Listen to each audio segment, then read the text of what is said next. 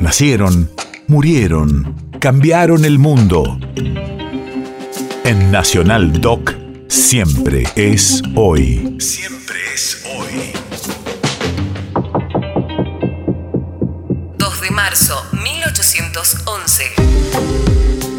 Hace 211 años, en aguas del río Paraná, a la altura de San Nicolás de los Arroyos, se libra el primer combate naval de una flotilla patriota, que la historia registraría como el Combate de San Nicolás. Radio de la Memoria. La misión de la flotilla era la de llevar refuerzos por vía fluvial que habían sido solicitados por el general Manuel Belgrano para lograr la libertad del Paraguay. País de efemérides.